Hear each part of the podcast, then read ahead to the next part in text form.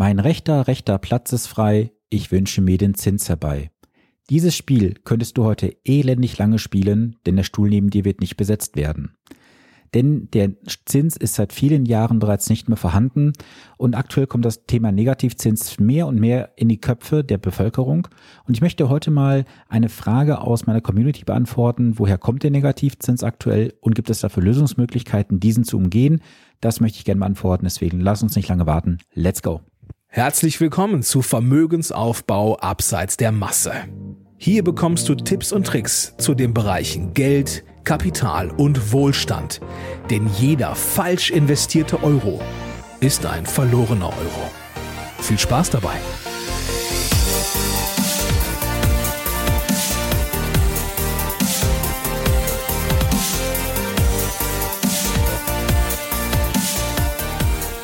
Name ist Sven Stopka und ich bin dein wirklich unabhängiger Finanzexperte, der dich in den Bereichen Vermögensaufbau, wie zum Beispiel für deinen Ruhestand, die Vermögenssicherung oder die Vermögensstrukturierung begleitet, ohne dass du Angst haben musst, dafür irgendwelche Provisionen zu bezahlen, denn als echter Honorarberater ist das ein Fremdwort für mich. Direkt zu Beginn der Hinweis, falls du diesen Podcast noch nicht abonniert hast, hinterlasse gerne ein Abo für diesen Kanal. Dann bekommst du auch in den nächsten Wochen immer eine Mitteilung, wenn es hier neue interessante Informationen gibt. Und dann bist du immer wieder up to date, was das Thema Finanzen und Investment angeht. Ja, die Deutschen, das ist schon ein seltsames Völkchen, wenn ich ganz ehrlich bin. Die Deutschen sammeln aktuell ihr Geld auf dem Konto und wundern sich, dass sie nun für das Liegenlassen von Geld bezahlen müssen. Ich kann mich noch erinnern, als ich 2018, 2019 zu vielen meiner privaten Partnern, die ich begleite, gesagt habe, auf dem Girokonto habt ihr zu viel Geld liegen, da wird irgendwann der Negativzins kommen oder Strafzinsen. Da haben mir viele gesagt, Sven, du spinnst, das wird die Bank sich nicht trauen. Wir sind seit 20, 30 Jahren schon dort Kunde. Und siehe da, vom Jahreswechsel von 2020 auf 2021 haben mich dann im Dezember sehr, sehr viele Menschen kontaktiert und mir gesagt, dass ihre Bank jetzt zum 01.01.2021 den Negativzins eingeführt hat und dass jetzt ab 100.000 Euro entsprechendem Kontostand ein Verwahrentgelt eingeführt wird.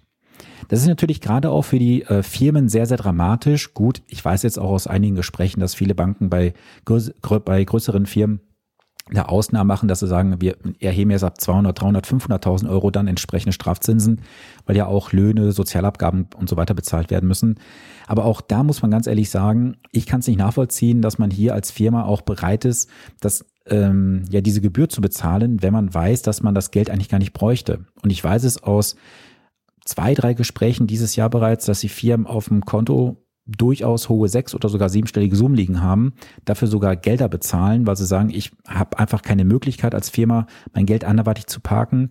Und das stimmt so nicht. Auch die Firmen haben Möglichkeiten, Gelder außerhalb vom Konto zu parken. Man muss halt nur die Augen offen halten.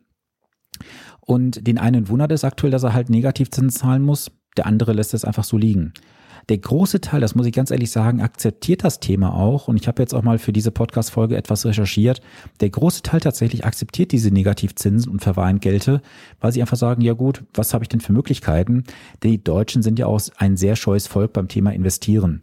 Wir wissen ja auch, dass die Deutschen ihr Sparbuch, ihr Girokonto lieben und davon auch wenig abwandern möchten. Und ich gebe jetzt am Ende dieser Episode auch mal ein paar Tipps, wie du Negativzinsen garantiert umgehen kannst. Deswegen bleib auch auf jeden Fall bis zum Ende dran. Ja, warum gibt es denn überhaupt seit Jahren Negativzinsen? Und diesen Negativzins, das muss ich hier ganz ehrlich sagen, gibt es bereits seit vielen, vielen Jahren. Denn der reale Zins ist seit vielen Jahren bereits nicht mehr vorhanden. Seit der Finanzkrise 2008 sind die Zinsen für risikoarme Anlagen oder risikofreie Anlagen sogar massiv gefallen, teilweise sogar ins Negative zwischendurch. Und du kannst heutzutage auch keinen risikolosen Zins mehr erwirtschaften. Du musst also bereit sein, heute einen gewissen Bereich an Risiko einzugehen, um überhaupt noch einen Ertrag zu erwirtschaften.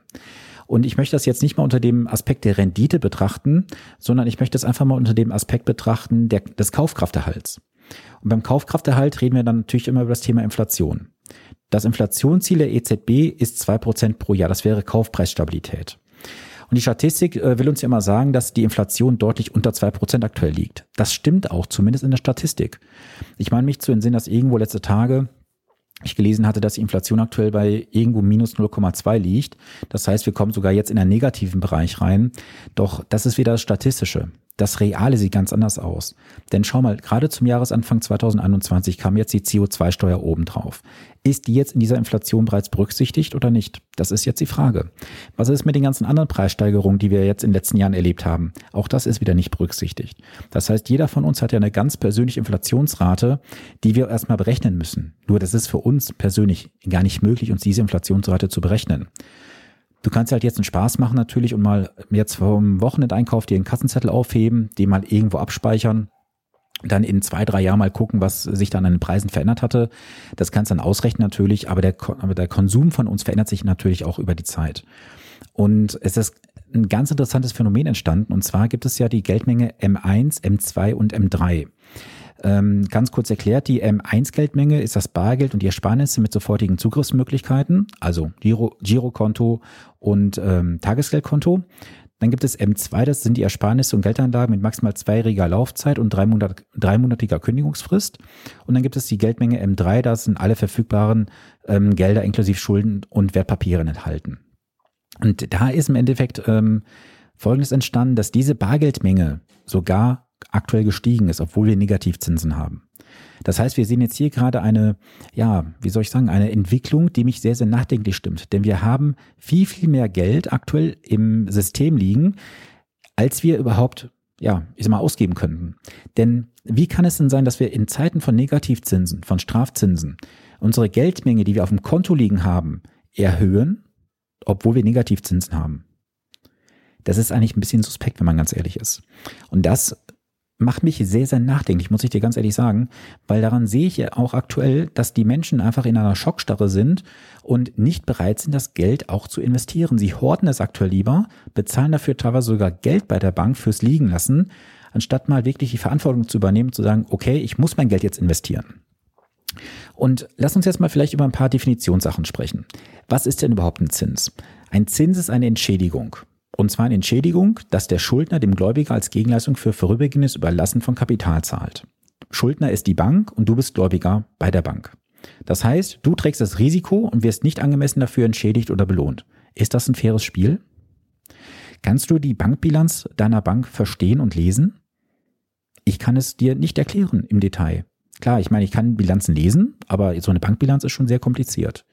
Wenn du es mal überlegst, wo bekommst du denn heute noch einen risikolosen Zins? Dass du entschädigt wirst fürs Geld investieren oder liegen lassen. Es gibt doch heutzutage nichts mehr. Dann gibt es natürlich gewisse Portale im Internet, wo du dann halt über einen Account auch gehen kannst. Ich nenne jetzt mal keine Namen.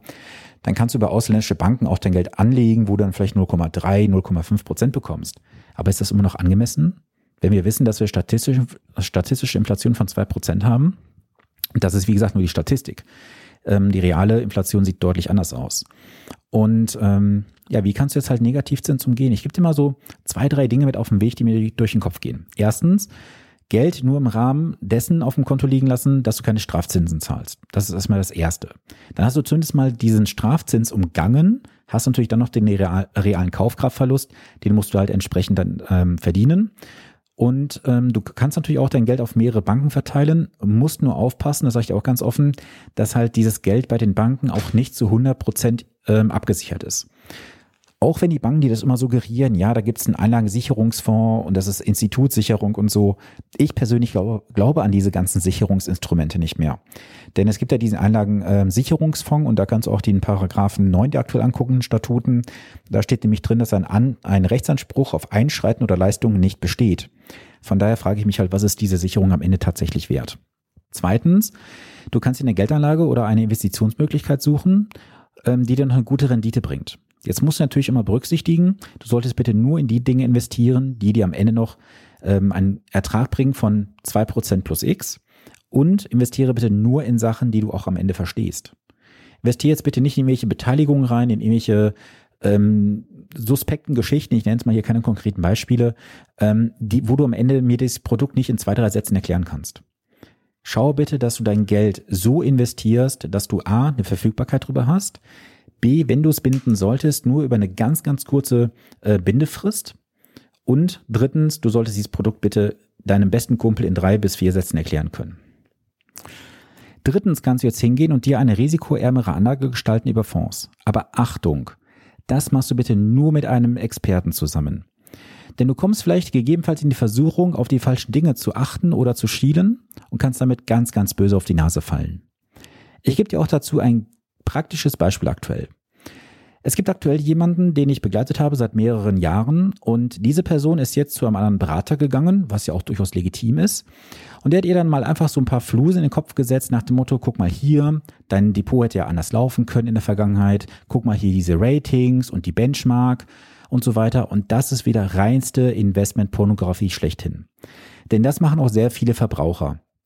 Sie gehen hin, schauen sich irgendwelche Ratings an. Das sind natürlich Ratespiele, weil das heißt ja auch Ratings. Dann geht man hin und guckt sich dann vergangene Entwicklungen an. Und jetzt mal bei aller Liebe. Wollt ihr mich eigentlich verarschen? Wie kann man jetzt sagen, das in der Vergangenheit ist so gut gelaufen, da würde ich jetzt investieren? Erstens haben die vergangenen Entwicklungen nichts für die Zukunft vorauszusagen. Und zweitens ist die entscheidende Frage, hättest du vor fünf oder zehn Jahren genau diesen einen Fonds ausgewählt, der heute so läuft? Wahrscheinlich nicht, oder? Weil die Informationen, die jetzt in den letzten zehn Jahren entstanden sind, hattest du vor zehn Jahren gar nicht. Also hört mir doch auf mit dieser ganzen Investmentpornografie, die da draußen stattfindet. Auch diese Berater, die sich da schmücken draußen und sagen, ja, das Portfolio wäre so besser gelaufen, guck mal die Simulation und das Rating. Leute, das ist genau das, warum die Finanzbranche einen so schlechten Ruf hat, weil ihr einfach euren Job nicht versteht.